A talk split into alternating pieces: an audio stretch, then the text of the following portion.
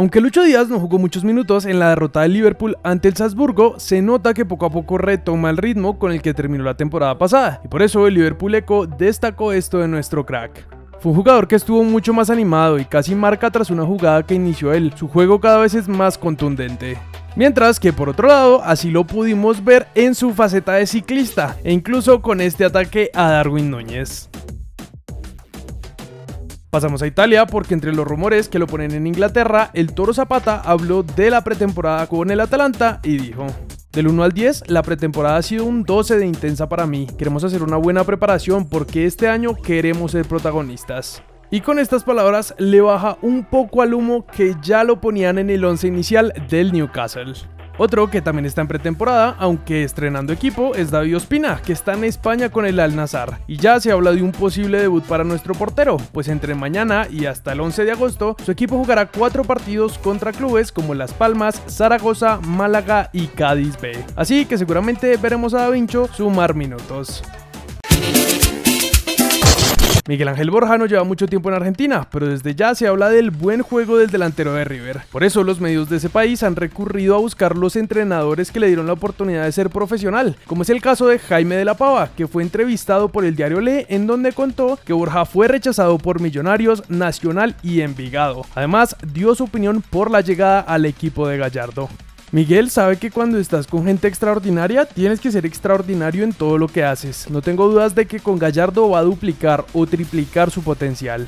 El otro de los nuestros que se ha destacado con la camiseta de los argentinos es Flavian Londoño, pues desde el año pasado ha tenido buenos partidos en la reserva de River, y aunque una lesión lo dejó fuera de la última parte de la pretemporada, algunos lo consideran el reemplazo ideal de Brian Romero, que se marchó a Inter de Porto Alegre. Por eso, Flavian, que viene de marcar un doblete ante Gimnasia tras su recuperación de la fractura en la clavícula, suena mucho para subir al primer equipo y acompañar a Borja y Quintero.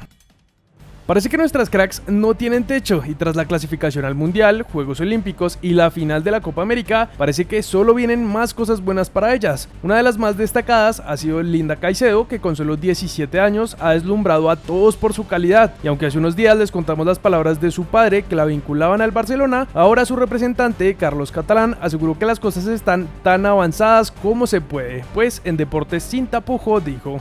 Llevo las conversaciones con este club desde hace mucho tiempo. Para no infringir las normativas FIFA, no hemos ni firmado, ni hecho nada. Podemos decir que tenemos contactos y que la hemos presentado al FC Barcelona. Esto sería un hito para nuestras futbolistas, pues sería la primera colombiana en llegar al equipo culé, y aunque Linda aún hace parte del Deportivo Cali, es imposible no ilusionarnos con verla en uno de los mejores equipos femeninos en el mundo. Por otro lado, tenemos buenas noticias y es que Cata Usme ya está entrenando de nuevo con la Sele, por lo que estaría habilitada para jugar el partido de este sábado ante Brasil por el título.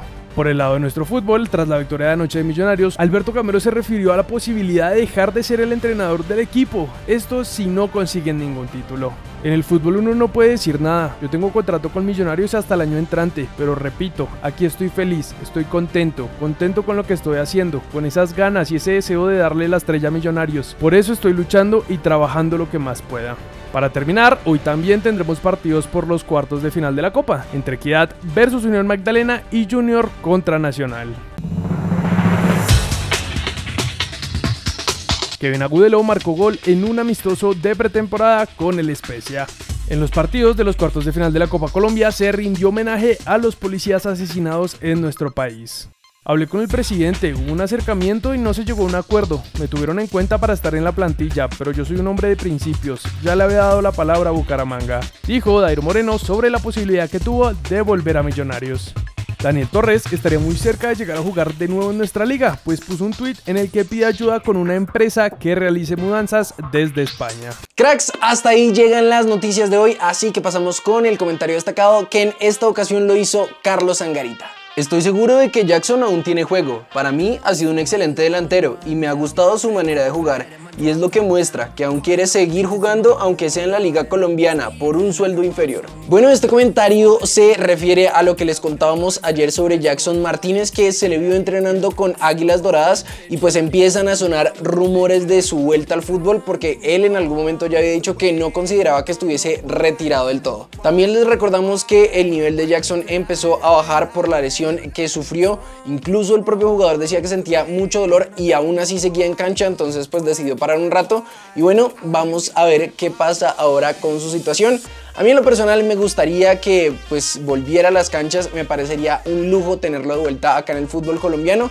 Cuéntenme qué opinan ustedes en los comentarios. Y por otro lado, cracks, hoy subimos video tempranito porque tenemos un evento, así que si no nos siguen en Instagram, pues bueno, Ahí abajo en la descripción siempre encuentran el link para que vayan, nos sigan y chismoseen qué es lo que estamos haciendo fuera de YouTube y Facebook, que es donde normalmente ven ustedes los videos. No siendo más entonces, recuerden suscribirse, activar notificaciones y seguirnos en todas nuestras redes sociales. No siendo más, nosotros nos vemos en el siguiente video.